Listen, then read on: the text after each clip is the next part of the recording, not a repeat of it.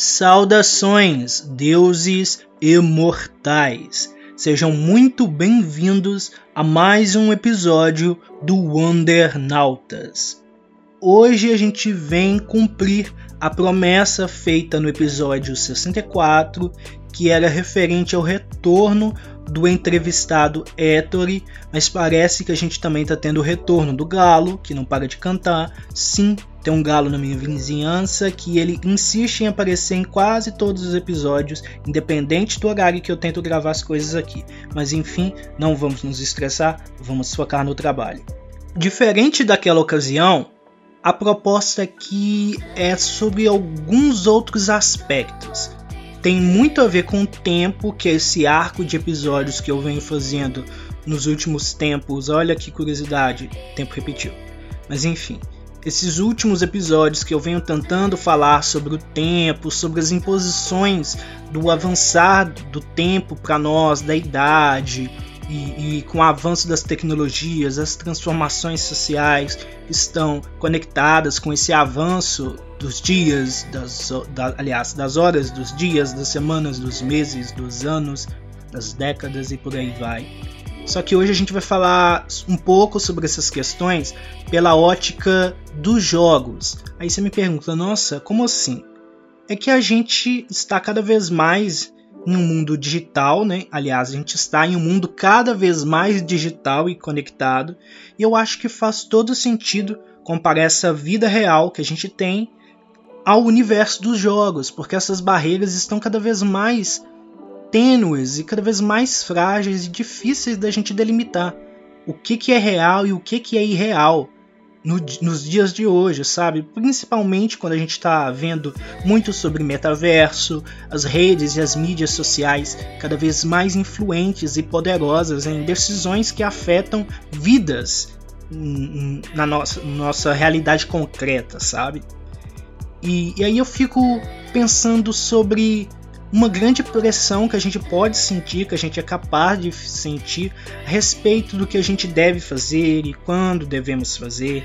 E de certa forma, isso me lembra até mesmo pequenas missões que a gente tem para executar em jogos variados, por exemplo. Né? A gente tem pequenas tarefas para a gente conseguir determinados objetivos e tarefas maiores que são relacionadas aos objetivos maiores dos jogos. E aí quando eu penso nessa coisa muito doida de jogos e desses limites cada vez mais frágeis que eu acabei de mencionar, eu também penso em como figuras como a Anitta e o Neymar, que inclusive estão presentes em jogos, né? A Anitta teve acho que uma skin liberada para o Free Fire e o Neymar também teve uma skin agora, não agora, já tem algum tempinho, lançada no jogo Mobile Legends. E como que essas figuras, né, permeiam muito da cultura pop, aparecem em diversos cenários e acabam sendo usadas essas figuras como ponto de comparação. Ah, tá vendo como aquela pessoa conseguiu toda, todo o sucesso, todo o alcance que desejava, talvez nem esperava. Então nós também conseguimos, sabe? Aquela, aquele discurso do empreendedor, do coach, ah, basta acreditar que você consegue, basta sonhar que você consegue. Mas na prática, será que é mesmo assim? Será que a gente pode chegar até onde desejarmos, independente do quanto queremos ir, sabe, do quão longe queremos chegar? Ou será que de fato existem questões da realidade cerceando ali os nossos sonhos e dizendo: olha, não vai ser tão fácil assim, talvez você nem mesmo consiga chegar lá. E aí, no meio dessa bagunça toda que eu estou tentando trazer e simplificar aqui, eu acho que a gente pode refletir muito sobre questões dos sonhos, questões de trabalho, o fracasso que a gente sente em muitos, muitos momentos da nossa vida diante de todas essas questões e o julgamento que nós sofremos da própria noção de tempo que temos, né? Como se precisássemos conquistar aquelas determinadas tarefas, aquelas missões o mais cedo possível, porque é como se o relógio, conforme corresse, delimitasse um prazo de validade para todos nós. Então, sem mais delongas, que eu já delonguei até demais, vamos ouvir os recadinhos e, claro, a vinheta.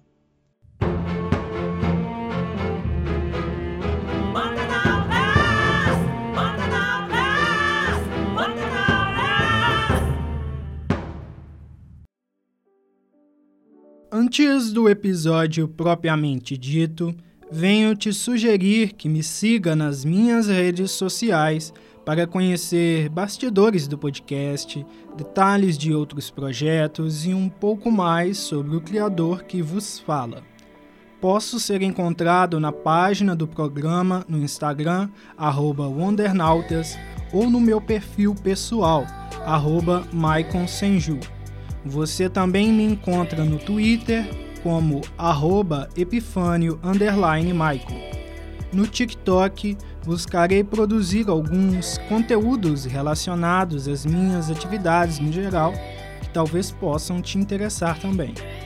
O meu usuário lá é o arroba maiconwonder. Além disso, estou iniciando a produção de um projeto de histórias ficcionais, um universo compartilhado por três fanfics individuais baseadas em algumas mecânicas do anime mangá Naruto. Esse projeto visa cruzar personagens de minha autoria, criações dos leitores e figuras conhecidas de franquias como Mobile Legends, Mortal Kombat, Marvel, DC, Bleach, Saint Seiya, Pokémon e muito mais. Caso goste de ler histórias interativas como essa, informe-se melhor acessando as minhas redes, já citadas anteriormente, é claro, ou escutando o episódio 62. E claro, você poderá procurar por Wondernautas no Watchpad, Social Spirit e Nia Fanfiction. Sem mais delongas, vamos para o episódio de hoje.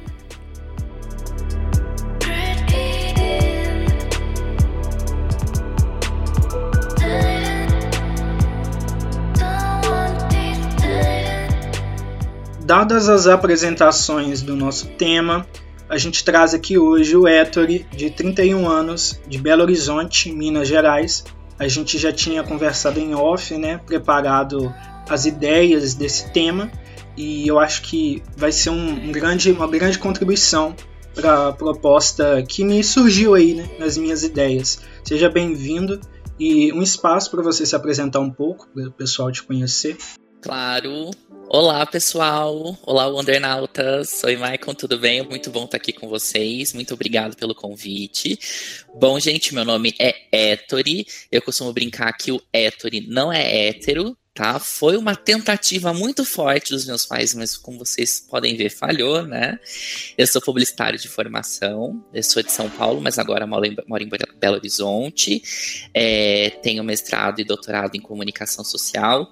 Sou uma pessoa um pouco nerd, nível de CDF mesmo, então tenho uma, um MBA em marketing digital, tô terminando mais, começando, terminando mais três especializações, porque sou uma pessoa meio maluca, em é, educação inclusiva, em pedagogia empresarial e também metodologias ativas para ensino.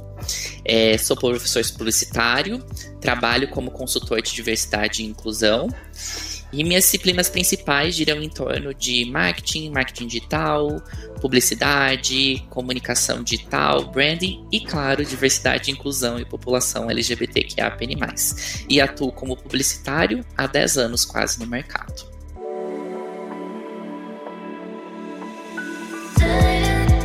Inclusive, eu acho que a gente está em, em, um momento da história da humanidade, assim, não somente do país, mas do mundo no geral, em que existem mais possibilidades alternativas, né? Quando a gente fala de trabalho. Eu, por exemplo, desde muito criança eu sabia que eu queria escrever, queria contar histórias, queria é, escrever livros e tal, mas desde aquele momento é, já existia muito aquele aquela insegurança das pessoas de ah, escrever livro, ser escritor não dá dinheiro, você vai passar necessidade, isso e aquilo, mas eu já sabia que era isso que ia me realizar. E aí, conforme eu fui avançando no ensino médio, eu tinha de alternativas alguns cursos. Eu pensei em psicologia, pedagogia, serviço social, mas tudo pensando que eu vou fazer a faculdade, mas eu quero trabalhar mesmo é escrevendo. E aí eu fui escolher o serviço social Em 2015 eu, eu comecei o, o, curso no serviço social, só que eu tive algumas perdas. Meu pai faleceu no início do ano, e aí depois a minha mãe, no, mais no finalzinho do ano, e eu fiquei completamente sem norte para continuar estudando naquele momento. E aí acabou que no ano seguinte eu tentei retomar o meu objetivo inicial, digamos assim, que eu já tinha um livro escrito, aí eu fui correr atrás para registrar, é, tranquei a faculdade, usei o pouco dinheiro que eu tinha para poder lançar ele em 2017 e consegui. Lancei o livro. Só que eu ainda estava naquela fase muito complicada, que foi por muito tempo eu passei dificuldade para poder lidar com as questões que eu já tinha, e aí, em soma, a perda da minha mãe, porque eu não era tão próximo do meu pai, mas a minha mãe era extremamente próxima e importante para mim. Eu levei muito tempo para lidar com isso, e isso acabou afetando as, as vendas do, do, livro e tal, que eu já, já nunca fui muito bom de vender. Eu sou bom de fazer o conteúdo, agora de vender o conteúdo é que é o meu grande problema. Até hoje estou tentando aprender. Mas enfim, eu passei muito tempo lidando com essas questões, e aí quando foi se aproximando dos últimos anos, lá para 2018, 2019, me bateu muita vontade de voltar a estudar. Porque eu sempre tive muito gosto por estudar algumas áreas, não todas. Eu de exatas, assim, eu corro que nem o diabo foge da cruz, mas de humanas eu sempre tive muito gosto de estudar e muito interesse. Então eu estava naquela, naquela vontade de voltar a estudar e não sabia exatamente para onde ir eu sabia mais uma vez que eu queria alguma coisa que complementasse essa minha veia artística, né, minha veia literária. E aí eu pensei em cinema, em, em publicidade, pensei em jornalismo, mas aí pesquisando um pouco sobre cada coisa, eu pensei, eu acho que o jornalismo é um pouco mais parecido com o que eu quero. Pelo menos eu pensava naquele momento. E aí, quando eu cheguei no curso, eu me apaixonei pelo jornalismo em teoria. Só que eu percebi que na prática o mercado de trabalho não era exatamente o que eu esperava e não, é, e não estava com aquela é, é, riqueza de vagas de oportunidades semelhantes às habilidades que eu é, imaginava que era o meu ponto forte. Então eu entrei principalmente no período da pandemia para cá, eu entrei meio que numa crise de amor e ódio com o jornalismo, porque ao mesmo tempo que eu gosto muito é, é, do, de tudo que eu aprendi enquanto comunicador, eu não gosto tanto do, de como o mercado está no momento e, e, do que o mercado está exigindo de mim, sabe? E isso, em parte, também, nos últimos meses eu vim entendendo isso, que é muito sobre o meu TDAH também. Porque eu tenho essa questão da hiperatividade, da questão da motivação, que é um ponto-chave para quem é, é neurotípico, especificamente com TDAH, porque as pessoas, entre aspas, neuronormais, não exatamente normais, né, mas neurotípicas, elas conseguem se motivar pensando, ah, eu preciso trabalhar porque eu tenho que pagar minha conta no final do mês. E isso é muito mais difícil para quem tem TDAH. Se você não se encontra naquela atividade, é muito mais complicado fazer, e principalmente quando a sua hiperatividade, a sua ansiedade é muito grande, porque aí um minuto você fazendo de uma atividade muito mecanizada, muito repetitiva, é meio que torturante, né? Então, nesse momento eu estava, é, nesse, nesses últimos meses, eu estava muito nessa fase complicada de pensar o que, que eu ia fazer, que não sei o que. Mas aí de repente eu parei e pensei. Eu sempre quis escrever, contar histórias, produzir alguma coisa. O jornalismo, em essência, é isso. A questão é que no mercado de trabalho tem algumas coisinhas um pouco diferentes, né? Porque a gente encontra muita assessoria de imprensa, social media. Aí, dificilmente a gente encontra uma vaga para, ah, vem aqui con contar uma história em um livro, reportagem. A gente não vai achar esse tipo de vaga, porque geralmente são é, é, oportunidades que surgem quando a sua carreira já está estabelecida. Não é uma coisa que você vai achar no LinkedIn tão facilmente assim. E aí eu parei para pensar eu já tenho meu podcast há dois anos, tem muito tempo que eu não escrevo por prazer, o que eu escrevo são coisas para a faculdade em si, eu não escrevo histórias de fato.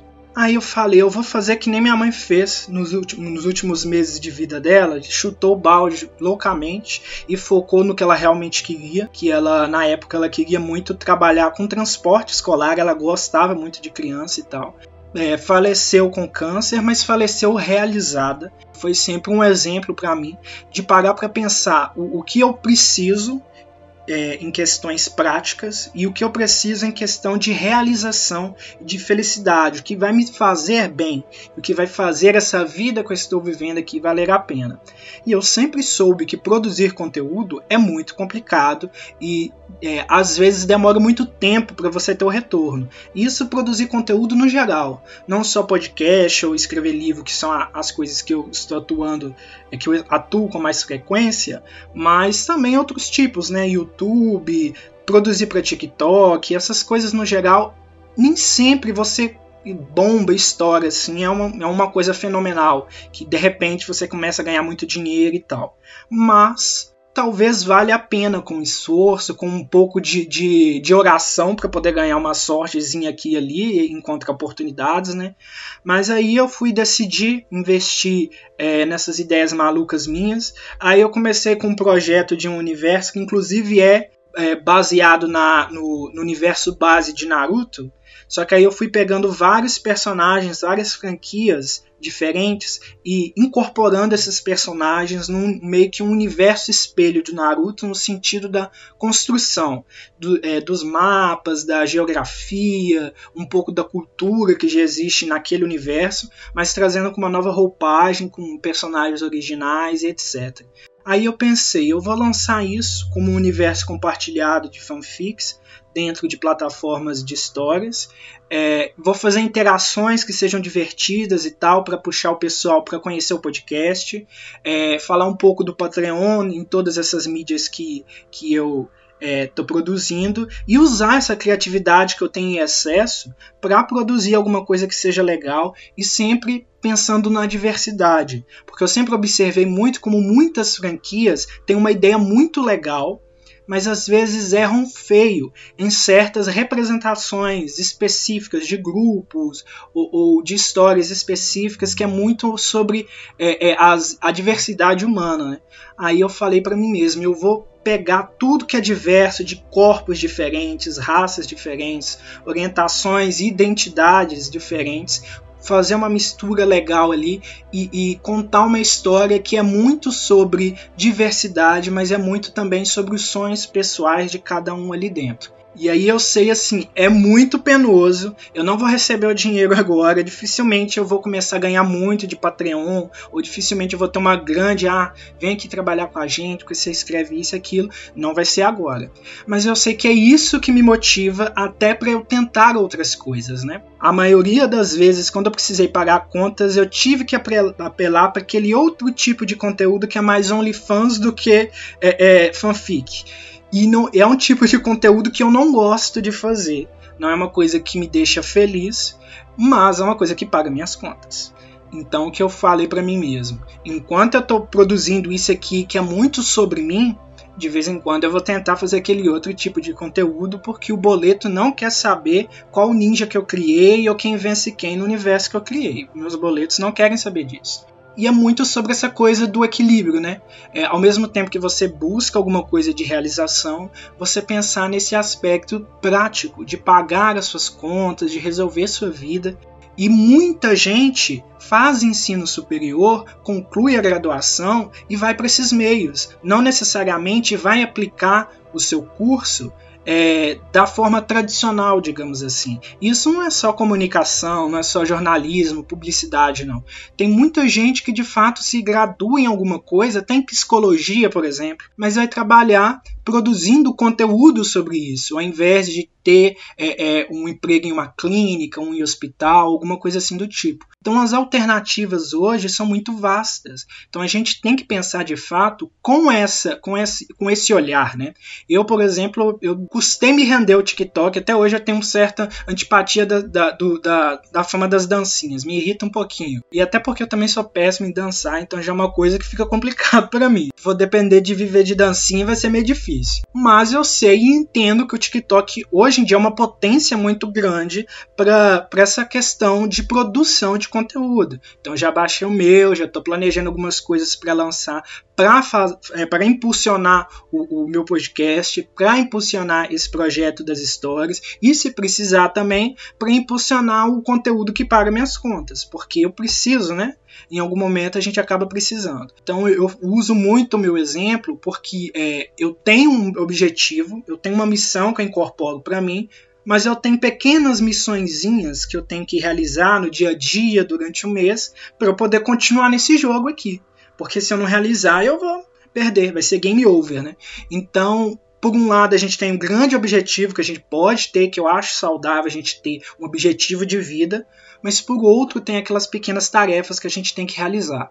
Então, acho que no fim das contas é muito sobre isso também, né? Sobre a gente ter uma meta e sobre a gente ter aquelas outras coisas que a gente precisa fazer e causar um equilíbrio. É importante ter dinheiro, mas talvez seja importante para você também ter uma realização. É claro que tem aquelas pessoas que se importam mais com dinheiro do que com aquela outra coisa. Mas talvez o sonho pessoal daquela pessoa seja alguma outra coisa também, que até através do dinheiro ela vai conquistar. Então muitas das vezes ela busca o dinheiro como meio para poder financiar aquele grande sonho que ela tem. Né? Então eu acho que muitas das vezes é sobre isso. É sobre a gente pensar é, no que é importante para a gente a longo prazo, no que é importante a curto prazo e como a gente vai equilibrar as coisas. Porque eu acho que também não adianta você dar o seu sangue, perder a sua saúde física, mental, emocional e aí no fim das contas você nem vai estar tá ali em tempo para viver tudo aquilo que você está conquistando com essa luta árdua, né?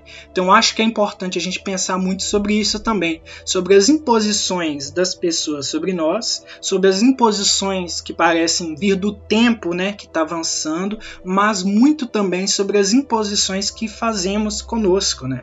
o quanto a gente se cobra e o quanto a gente quer se encaixar em, em fórmulas que talvez não funcionem para nós. Acho que eu falei muito, mas abre um pouquinho espaço para você comentar também. Primeiro, eu sinto muito pela sua mãe, pelo seu pai, é, e parabéns pelo livro que você lançou e pelo projeto também. É, sua fala é bem pé no chão em vários sentidos. Eu gostei muito quando você falou que a gente hoje tem modos alternativos de pensar a profissão é, a gente que é da comunicação, a gente tem visto várias um leque de possibilidades para quem se forma não apenas num curso de comunicação, mas em todos os cursos de comunicação. Eu gosto muito é, de, um, de um novo perfil de profissional que está se formando, que é não encontro o que eu quero, então eu vou lá e eu vou fazer o que eu quero. E daí vai criando novos modelos de negócio, novas lógicas de profissão. Acredito que o mercado de produtor de conteúdo, produtora de conteúdo, é, de influenciador, e daí não pensando a palavra influenciador ou influenciadora ou influenciadore num sentido pejorativo, mas porque sim, existe um mercado e a influência ela pode se dar o mercado de influência de influencers pode se dar de diferentes modos. Eu acho isso muito interessante. E é bem o que você falou, né? Nossa, você entrou no jornalismo, na teoria você viu que você gostava, mas o mercado de trabalho ele não consegue sustentar uh, não é sustentável é, em nível grandioso para o que você quer. Aconteceu a mesma coisa comigo. Quando eu entrei na faculdade, eu queria muito ser redator publicitário. E eu tive um perfil, assim, similar ao seu, de alguma forma. No ensino médio, eu gostava sempre muito de escrever. Minha, minha professora favorita falava: você tem que ser escritor, vai fazer um curso de, de escrita. Hoje, assim, nossa, o texto poético, eu não escrevo quase mais nada. Infelizmente, eu perdi isso no meio do caminho. Mas durante a faculdade eu queria, porque eu queria fazer isso. E eu procurava, eu procurava isso na redação publicitária. Mas é um pedacinho da redação publicitária que vai ter um que é artístico, que vai ter. Talvez até nem seja artístico, né? Mas que vai ter um lado mais poético. E daí eu vi que não era muito para mim. Que redação publicitária era outra coisa que estava esperando. Eu lembro que durante a graduação também alguns professores falavam: É, lindo que você escreveu, mas você está escrevendo para uma marca. Você não está escrevendo para um. porque você é escritor. Ou ainda no seu caso, ah, pô, você vai contar, você vai conseguir contar uma super história ótima falando sobre o, o buraco para cobrir um factual, o buraco que tem ali, ou um acidente de carro, que boa parte do jornalismo vai trabalhar com, com, notícias que têm utilidade pública, com certeza, mas que nem sempre vão ter essa questão da de uma narrativa nos moldes literários que a gente pensa. Então, é, é muito interessante pensar, ó, beleza, tô num terreno que não é legal, ou tô num terreno que não acho que é o ideal, beleza, reconheço isso, mas eu também vou ali pensar nas oportunidades. Então tá, então eu vou pensar em alguma saída, né? E daí eu acho que assim, pensar é, no que você tá fazendo deixa eu pensar num projeto, deixa eu colocar a cara no sol, deixa eu pensar é, numa inspiração, que é o Naruto, pensar em fanfics, trabalhar com diversidade, que é uma pauta que felizmente está super em alta e que eu não acho que é uma tendência no sentido é, pejorativo do tema, é que eu acho que é uma coisa que veio para ficar porque a gente está querendo mesmo que isso aconteça e ao mesmo tempo pensar em outras alternativas. Eu já fiz trabalhos que eu não gostava, eu fiz para ter no currículo ou eu fiz porque eu precisava de dinheiro para pagar meus boletos. E eu acho que essa divisão é muito pé no chão, de eu não posso ficar só com a cabeça nas nuvens, porque no final eu, a gente está no capitalismo, tem que pagar minhas contas, tem que comer, eu tenho que também tenho o direito ao lazer, né, um direito constitucional, e aí como é que eu faço? Mas ao mesmo tempo também quero sonhar, também então, colocar os pés no chão e a cabeça nas nuvens, de ter a mistura desses dois, né? E tudo bem se às vezes a gente fizer essas missõezinhas que você chamou, que talvez não sejam parte da minha missão fundamental, do meu propósito final, mas que vai colaborar para que eu mantenha algo massa. E eu achei muito interessante o que você falou, é, tem gente que, por exemplo, o sonho é ter o carro do ano e trabalha muito para conseguir ter esse carro do ano. O propósito da pessoa é isso, ou fazer uma viagem gigante, ou tipo, ter muitos filhos, daí precisa ganhar muito dinheiro para ter muitos filhos, né? Essas alternativas de trabalho, é, as plataformas elas têm sido vistas como campo interessantes, não funciona sempre, a gente sabe que produzir conteúdo não é fácil, que nem todo mundo que entra no YouTube vira youtuber famoso ou famosa, mesma coisa do TikTok. É, o que eu acho interessante é que o TikTok ele também, você falou da dancinha, né? Isso é uma pesquisa recente da YouPix, que mostra quais são os formatos preferidos das pessoas que produzem conteúdo para o TikTok. Em primeiro lugar estão as dancinhas. Em segundo lugar estão vídeos educacionais e tutoriais. E aí já é outra questão, né? Não, não é dancinha, tem uma camada de educação ali. Tem é, gente da pedagogia que me trucida, que fala assim, nossa, mas aquilo é educação? E eu digo sim, aquilo é educação. A gente não tem uma forma de, de ensino, uma forma de educação. A gente, a, a, as pessoas aprendem de diferentes modos. Pensar em modos de profissão ali, pô, massa, né? Claro que isso também é, é uma, é uma, talvez uma realidade não tem um lado da realidade que não é tão bom. Que quando a gente pensa, bom, as pessoas estão se tornando empreendedoras de si, também tem a questão, bom, e os direitos trabalhistas? Né? E como é que fica? Então a gente está falando sim sobre o neoliberalismo avançando, essa romantização das pessoas serem empresárias de si. E claro, pô, melhor eu ter alguma coisa do que não ter nada, né? Com certeza. Mas por outro lado, é tá, você não vai ter chefe, você não vai ter chefas, mas vai ter direito trabalhista. Mas daí você tem que produzir conteúdo, mas daí você depende dos algoritmos das plataformas também. A gente tem que ter um olhar crítico para esse contexto, sem deixar de despertar a vontade mesmo, aquela ânsia de alcançar as coisas e tentando encontrar brechas, às vezes, nesses muros e fazer buraquinhos na parede para que a gente consiga atravessar para o outro lado.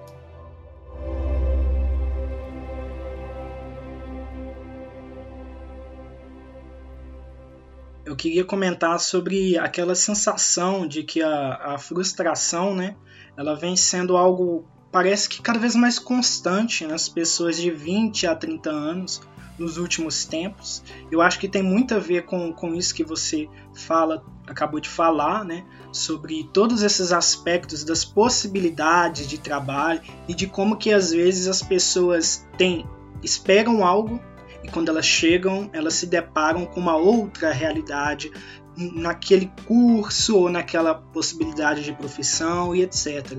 E aí eu queria que é, você comentasse um pouco sobre isso. Você acha que também você também acha que está cada vez mais é, recorrente, constante essa frustração nessas pessoas dessa faixa etária específica? Ou você tem um outro olhar sobre isso? Você percebe que outras pessoas de outras faixas etárias também sentem isso? O que, é que você tem a acrescentar?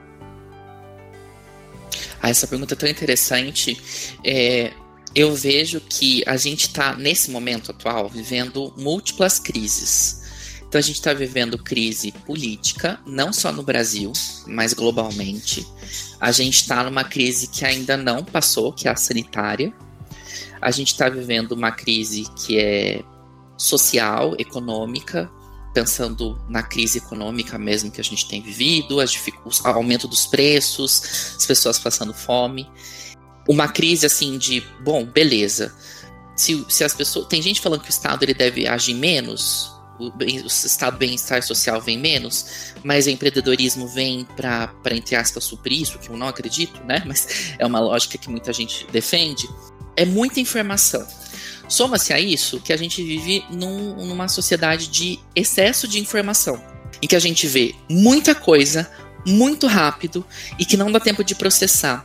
Então a gente não vive uma sociedade do conhecimento, porque conhecimento é quando a gente reflete sobre as informações que a gente recebe com um lado crítico. Então, assim, olha quanto bombardeio de crise que a gente está vivendo de uma vez só. E o que acontece? As pessoas que têm ali de 18 a 30 anos são as pessoas que estão iniciando a sua vida profissional ou assim, já iniciaram, mas ainda estão no início. E daí você pensa assim, meu, e aí, o que, que vai ser da minha vida então? Eu não se tá tudo isso acontecendo, como é que vai ser daqui, daqui a pouco? Né? Então eu acho que existem vários gatilhos. Eu acho que a ansiedade e a frustração é algo que está perpassando boa parte das nossas, de todas as gerações. Eu acho que isso tende a se tornar mais agravado a partir de alguns divisores. Exemplo, alguma geração mais nova. Então a gente pode pensar na geração que se convencionou chamar de geração Z e geração Y, que é a minha, a sua é a geração é, Z. É, a gente pode pensar também em questões, porque eu falando como pessoa branca é uma coisa, pessoas não brancas é outra questão. Se a gente vê que ainda o mercado, em estatisticamente, as pessoas em cargo de liderança que são negras são infinitamente melhores do que as brancas, que as mulheres ganham menos do que os homens ainda, e sem se falar das pessoas não binárias, que nem são consideradas nisso tudo. Frustração, ela tem uma camada etária, ela tem uma camada geracional, acredito eu, por conta dessas questões e por outras também, mas existem outros marcadores que também vão gerando mais essa ansiedade. Porque para mim, a frustração, ela tem muito a ver também com ansiedade. E ansiedade tem muito a ver também com o consumo de mídia que a gente faz. Então você tá lá vendo, poxa, no LinkedIn, todo mundo conseguiu um emprego. Às vezes é só fachada. Mas tá todo mundo conseguindo emprego massa. No Instagram, todo mundo fazendo uma viagem massa. Tá todo mundo namorando. Cara, e quando vai chegar a minha vez de ser feliz? Quando que eu vou ser feliz? Quando que eu vou conquistar tudo que essas pessoas estão alcançando? Que é essa, essa ideia de mostrar a felicidade. Claro, a gente tá passando por uma revisão, um pouco disso. Ainda inicial, mas que as pessoas estão começando a mostrar suas vulnerabilidades. No LinkedIn, menos. Mas as pessoas estão começando a mostrar algumas vulnerabilidades falando tipo assim, ó, tô na merda mesmo, tô metendo o pé na jaca mesmo, sabe? Sim, mas ainda é muito pouco. A gente faz, e assim, eu coloco, me coloco nesse bonde. A gente ainda quer, a gente seleciona muito bem. A gente sempre vai selecionar o que a gente quer que as outras pessoas vejam. Mas ainda a gente não, a gente não tem uma rede social do fracasso. O Twitter ainda chega a ser uma rede social da reclamação. Mas não do fracasso mesmo. É onde você fala as coisas que você tá com raiva, né? Além de ver outros materiais adultos, né? Que ainda lá é liberado. Mas eu acho que isso também vai alimentando a visão que a gente tem da intimidade da outra pessoa, de uma intimidade construída, que nem sempre é real, também vai gerando essa frustração na gente. Outra questão é a velocidade. Parece que tudo acontece muito rápido. Então, hoje a gente não quer. Óbvio que não dá para generalizar, mas, por exemplo, eu vou citar o meu caso e de algumas pessoas uh, que são parceiras assim na sala de aula, como alunos, alunas, alunos, né? A gente não quer, a gente não quer perder tempo, parece que tudo tá acelerado, a gente. E daí sabe, respira, calma. Nossa, eu tenho uma dificuldade de respirar, às vezes eu falo, gente, eu não tô respirando direito. E daí a frustração também tem a ver com você não querer esperar que as coisas aconteçam. E eu critico horrores o produtivismo. Assim, nossa, tem que produzir, tem que produzir, tem que, tem que ser um corpo produtivo. Mas eu sou exatamente o corpo produtivo. Assim, eu reclamo, falo mal, mas eu entro nessa lógica muito facilmente. E aí é muito fácil frustrar. E daí as soluções é desacelerar, terapia, nem todo mundo tem grana para terapia. Boa alimentação, nem todo mundo tem boa alimentação. Lazer, nem todo mundo tem possibilidade de lazer. A, o modo de resolver essas questões, elas também passam por prerrogativas que algumas pessoas não têm, infelizmente. Pois é, eu acho importante esse, esse momento final da sua fala de possibilidades para lidar com essas questões que não são acessíveis e acessadas por todas as pessoas, né? Então por isso que é muito complicado também a gente usar aquele discurso da meritocracia ou como se todo mundo tivesse mesma é, é, a igualdade ali de oportunidades e de chances, porque na prática não é assim, né? Eu queria ler um, um, tweet, aproveitar que você falou do Twitter, que eu tinha até separado para a gente falar nesse momento, que foi assim uma postagem que bateu muito em mim assim e que me até me fez ter essa ideia de trazer esse tema para cá, que é da é de uma moça do Twitter, não vou falar o nome dela, porque eu acho que o mais importante é a mensagem em si, mas ela diz o seguinte, o seguinte, abre aspas: é muito triste fazer parte de uma geração que empobreceu consideravelmente em relação às anteriores. Eu trabalho pra caramba, tô sempre cansada, tento muito não ser consumista e ainda assim não sobra grana no fim do mês. Se sobra, é muito pouco. Sensação de impotência e desespero. Eu não consigo me ver sendo capaz de comprar uma casa própria em nenhum momento da vida. Não tenho perspectiva disso. E aí, quando penso em colocar um, um filho no mundo, logo sou tomada por, por essa ansiedade de mal mal conseguir pagar as minhas coisas, quem dirá de outro ser humano.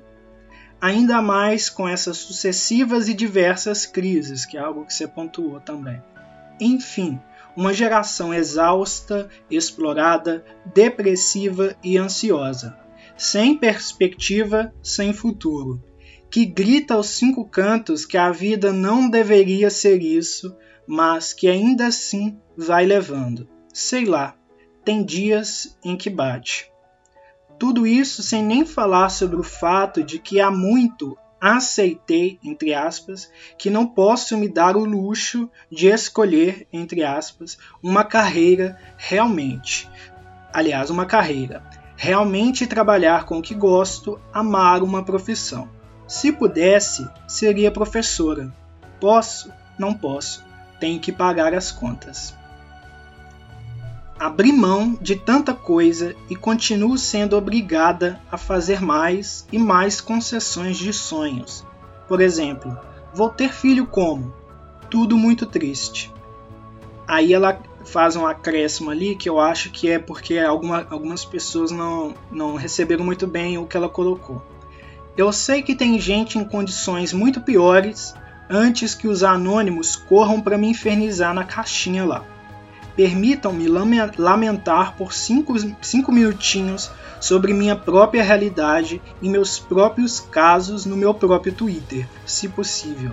Agradeço.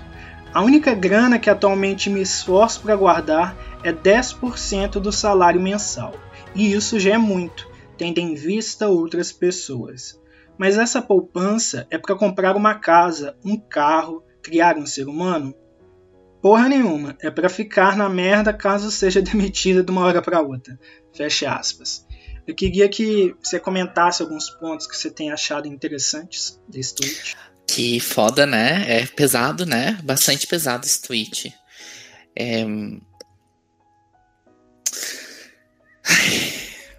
Mexeu assim. Ó, eu fico pensando nessa pessoa que escreveu. Então eu vou falar assim, do meu lugar de fala. Eu nunca escreveria isso porque eu não precisei enfrentar todos esses desafios que essa pessoa enfrenta. Então eu vou falar assim, ó, eu estudei em escola particular no assim, né, durante o ensino básico. Tinha bolsa, mas estudei em escola particular. É, eu sempre pude fazer cursos de inglês, espanhol, francês e fui bancado pelos meus pais. Nunca precisei me preocupar em, em trabalhar antes da, da formação, da faculdade, nunca passei fome é, e consegui fazer uma universidade em outra cidade pública em que meus pais pagaram. E eu fico pensando que seria e isso e mesmo assim, né? Eu tenho também minhas dificuldades, né? Por ser uma pessoa é, afeminada, por ser uma pessoa viada, é, por é, às vezes ser visto por uma pessoa que não segue o padrão do que o meio gay acha interessante. Mas é tudo muito pouco perto de outras realidades que eu vejo. Mas por que, que eu tô falando sobre mim, né? Porque tem muitas outras pessoas que têm características similares às minhas, ou que estão em uma situação muito mais privilegiada, que vão usar um discurso de: Nossa, mas tem gente muito pior que você, para que reclamar assim? Que é o que ela relatou, né? Ou ainda, não, mas se você conseguir, você, você, você se esforça. Olha o caso do Neymar. Olha o caso da Anitta. Como se um caso representasse o todo. Ou quando a gente ouve assim, viu? Mas faz uma terapia. Ah, mas tem valor social. Ah, mas viu, tem SUS, tem o um remédio lá. É uma falta de empatia, de minimamente ver que a sua realidade não é similar à das outras pessoas. E de, a dificuldade de, de alcançar a outra pessoa. Eu não acho que a gente consegue alcançar 100%. Eu acho que não consegue. Mas um esforço mínimo de fazer isso. Porque eu fico pensando, é um texto comovente. Eu não sei quem é essa pessoa, eu não sei qual é a classe social dela. Eu, pelo que entendi, pelo que você falou, é uma mulher, né? Uma pessoa que parece identificar com o gênero feminino. Eu não sei qual é a origem étnica racial dela. Mas pela sua, pelo modo como ela vai falando, a gente vai conseguindo imaginar algumas coisas. E a gente consegue. Ó, eu vou fazer uma suposição, pode ser que esteja muito errado. Ela é uma pessoa que provavelmente é, é de uma classe popular eu não, eu não consigo imaginá-la, pode ser que ela seja, que venha de uma, de uma família totalmente branca. E daí eu fico pensando, olha quantos marcadores que eu só imaginei, e posso ter errado, mas que eu imaginei por conta de toda a narrativa que ela vai falando, né? E isso é, é, um, é uma, uma, narra uma narrativa muito pessimista, com certeza, mas é um momento de. Deixa eu falar o que eu sinto. Eu não acho que é, que é uma geração perdida. Eu não acho que o mundo está perdido. Eu tendo a ser muito pessimista e luto muito para tentar ser otimista, mas sem ingenuidade. De ter um otimismo de falar assim: não, ó, tá foda, mas ó, a geração X, a geração Baby Boomers, não batia o pé como a geração atual tá batendo. Tá, tá difícil, tá difícil. Mas tá, tá batendo o pé dentro das organizações de falar assim, viu? Cadê a diversidade? Você não pode falar assim. Cadê a inclusão aqui dentro? né? O que a gente não via com tanta frequência há 30 anos, há 20 anos. Antes a gente não via pessoas negras nas universidades. Antes a gente não via pessoas indígenas nas universidades. Vemos pouco, pouco, perto do que poderia ser. Principalmente nos cursos de pós-graduação. Mestrado, especialização, doutorado. Mas, ó, isso também mostra alguma mudança. Então, acho que sim, é interessante a gente complexificar é, complexificar, não. Acho interessante a gente ter um olhar crítico e ao mesmo tempo ver, peraí, mas não é tudo assim. Mas isso eu não tô falando especificamente para essa pessoa fazer isso. Eu tô falando da sociedade geral. Porque hoje o que essa pessoa tá dizendo é o que ela vê para ela. E olha, olha que triste, né? Tipo, talvez essa pessoa ela não consiga vislumbrar um sonho. para mim, sonhar é um direito humano. E quando eu digo sonhar, não é só alcançar coisas mais. Né? Não é material. É de, de sonhar com, o, com um futuro diferente do que é o hoje. Sabe? De pensar em relações mais igualitárias, de pensar em comida na mesa, de pensar em, em casa própria, de pensar em poder querer maternar ou paternar. E então, é, o que eu acho que a gente, quando a gente encontra relatos como esse, é acolher e ao mesmo tempo falar: você não tá só. E tipo, vamos, vamos sonhar conjuntamente, porque é isso que a gente precisa. E quando eu digo sonhar, não é só no sentido de uma utopia inalcançável, é não, vamos sonhar, mas vamos pensar em alternativa. Vamos colocar a mão na massa e pensar em novos futuros? Em novos futuros que ainda não foram imaginados? Que de repente, um dia eu tava andando no, Uber e a mulher que tava me levando, a gente passou na frente de uma manifestação é, contra o que não deve ser nomeado durante as eleições.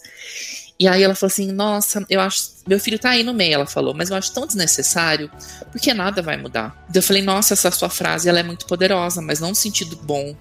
Porque se nada pode mudar, se você aceita que nada pode mudar, você não faz mais nada. Você aceita. E claro, às vezes a gente cansa. Não tô dizendo que às vezes a gente não, não vai ficar de cama pensando assim, não, que merda esse mundo. É tudo bem, acho que também faz parte. Mas a, quando a gente aceita tudo do jeito que tá, isso impossibilita a mudança. E quando isso vai se tornando um pensamento conjunto, isso imobiliza a gente. Que é o que, que parece assim tá acontecendo com ela. Pode ser só um momento, pode ser que ela falou assim, hoje é o meu dia da lamúria, né? Mas eu acho que é isso importante. A gente precisa unir as nossas vulnerabilidades de modo empático e pensar em outras formas de futuro que não é individual, que não é só de um grupo, é coletivo mesmo, unindo as diferenças.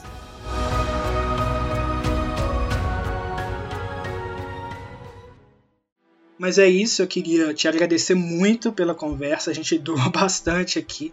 Acho que ficou muito legal. Provavelmente eu vou separar um pouquinho disso para o próximo episódio e o outro para quando eu retomar no próximo ano, que eu preciso um pouquinho de férias, pelo menos duas semanas, porque foi um, um ano de luta aqui nesse podcast é, durante esse período, principalmente eleitoral. Mas quero mesmo agradecer muito, foi uma conversa muito legal. E passar para você, para as suas palavras finais, o que, que você quiser acrescentar, o que, que você quiser questionar, o que, que você quiser reclamar do, do governo, que já está acabando, graças aos deuses. É, é sua palavra agora. Querido, muito obrigado. Foi ótimo estar aqui com você. Nossa, eu adorei suas falas. Você é uma pessoa muito interessante, muito inteligente, que tem uma desenvoltura na fala assim impressionante. Então você fez várias provocações e vários comentários que me deixaram muito na reflexão. Então, obrigado por isso, obrigado por essa troca mesmo. Torcendo para que os projetos sejam lindos. É, é, a única coisa que eu tenho para falar é fora Bolsonaro, fora Bolsonaro, fora Bolsonaro, fora Bolsonaro, fora Bolsonaro. Eu não vou falar 13 vezes, porque senão vocês vão cansar de ouvir, mas imagine que eu tô falando isso 13 vezes, tá bom? E eu deixo aqui minhas redes, é arroba etoriprof, é E-T-T-O-R-E, prof, com E no final, e Etori Medeiros no LinkedIn, se vocês quiserem me seguir lá. Vamos lá, também tem o meu livro, que é Tensões e Tesões entre Homens, que é da minha pesquisa de dissertação, que é Homofobias e Preconceito entre Masculinidades em Aplicativos de Encontro Gay. E espero que logo saia meu segundo livro, mas quando ele, não, quando ele sair, daí eu falo pra vocês. e é isso, querida, adorei. Vida longa ao Wandernautas. Vamos finalizando então e que a glória de Gaia esteja com você.